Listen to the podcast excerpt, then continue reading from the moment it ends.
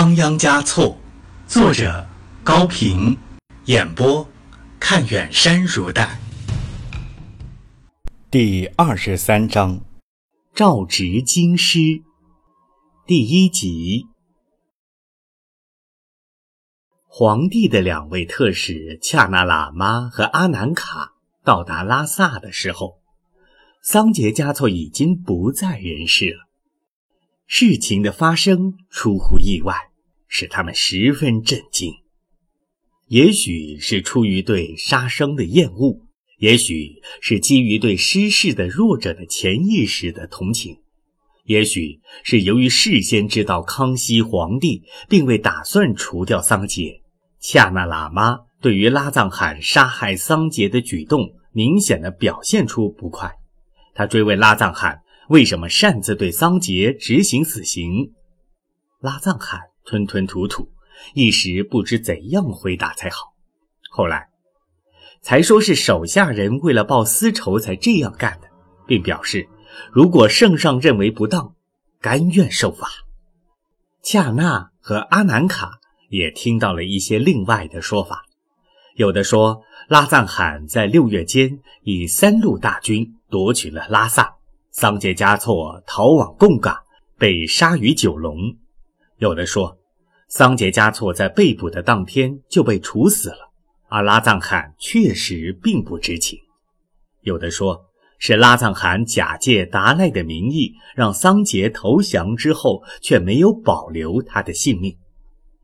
在这之前，桑杰是住在拉萨的宅地中的，拉藏汗率兵攻打他的住宅。他逃到城外的一个堡寨中固守。当时是达赖向他下了投降的命令。二位使臣虽然拜望了六世达赖，但也无法弄清事实的真相。桑杰嘉措确实被杀了，这已是无可挽回的事实。他们也毫不怀疑，双方在多年的争斗中相互使用过暴力和阴谋。于是，他们带着疑虑和颓丧，返回了京城，遂将情况写成奏章上报康熙皇帝。腊月的北京，天气晴朗，整天在乾清宫忙于政务的康熙皇帝，舍不得抽一点时间到外面去晒晒太阳，他的眼睛。总是习惯于盯在奏章上。他从八岁即位，十四岁亲政，已经当了四十四年皇帝。他经常外出远行，专心操劳于军政，难得有闲暇之日和游乐之情。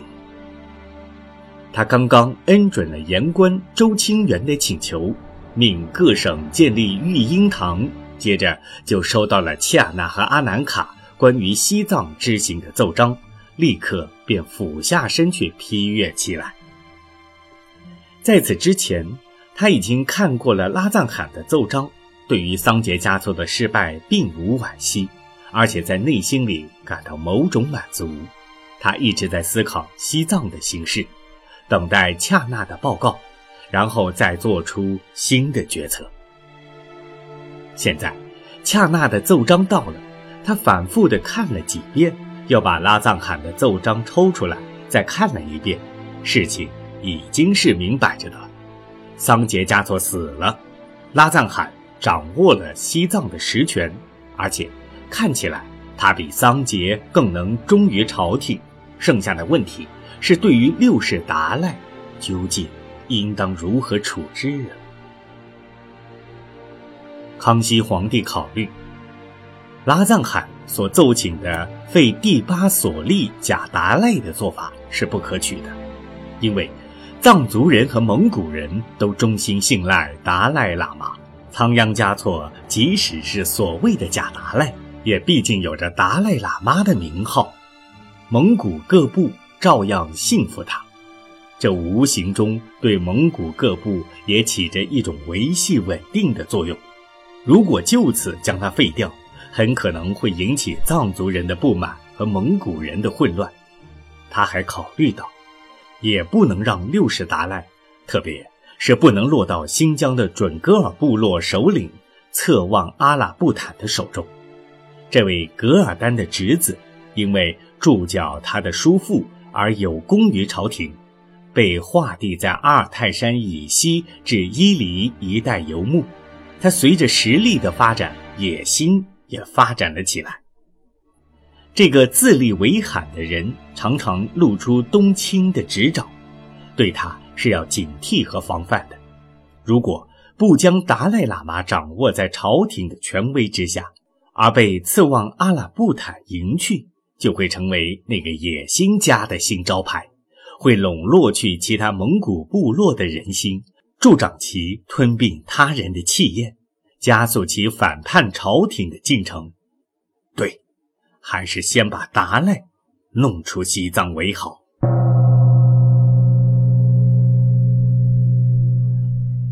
康熙皇帝在考虑成熟之后。下了一道圣旨，任命护军统领习柱和学士舒兰为金字使臣入藏宣谕。习柱和舒兰经过四个多月的跋涉，由北京到达拉萨。拉藏汗跪接了圣旨，圣旨中说：“桑杰以为拉藏汗终为其患，密谋毒杀未遂。”欲以武力驱逐拉藏汗，遂集合人马讨诛桑杰，安定了西藏，可诏封为一法恭顺拉藏汗。至于其奏请废除桑杰所立之六世达赖，当直线京师。拉藏汗接过了一法恭顺拉藏汗的金印，面北谢恩。他已经做的事得到了皇帝的承认，他所希求的封王不是靠世袭得到的那种海位，也许也已经成为现实。下面的大事就是送走仓央嘉措。大皇帝还有什么圣意？恭顺喊，恭顺的问。习柱本来就想紧接着谈这个问题，立刻回答说：“还有。”桑杰的妻子也要直送京师。他已经自杀了。哦，习柱哦了一声，表示知道了。接着说：“关于直送贾达赖的事，对外可以说仓央嘉措是千尊大皇帝的谕旨，亲往京都朝见。”拉赞汗却沉默不语了。他和康熙皇帝。还有那个侧望阿兰布坦以及别的有识之士，虽然都知道这位达赖六世是桑杰嘉措的政治产物，但是达赖毕竟是达赖，头上有着神圣的佛的光环。桑杰的死亡并不简单的等于达赖的消失。他犹豫了半天，终于开口说：“如今政局方稳，桑杰余党未除，达赖之伪善。”不为众生所信之。如果他远离西藏而去，万一民心生病，众僧离散，恐怕会给大皇帝添忧呢。这位新受封的恭顺汗，在这个问题上却不大恭顺了。那待我回奏皇上以后再说吧。习柱见他不愿立时送走达赖。且言之有理，也就不好再谈下去。心想，这位罕王既然觉得手里攥着个达赖对他有利，就让他攥着好了。习柱和舒兰的奏文到了京城，康熙皇帝正在同朱大成议事，看过以后，随手交给大家传阅。大臣们相视无语，一时不知道究竟应该发表什么意见。皇帝笑了笑说：“拉藏今虽不从，日后必然自动直之来献。”正如康熙所预料的那样，拉赞罕为了把桑杰的势力剪除净尽，想来想去，总觉得把六世达赖留在身边对自己弊多利少。不管怎么说，这个仓央嘉措总是桑杰权力的一个象征。也是桑杰罪恶的一个佐证。拉赞罕终于又决定将六世达赖直线京师了。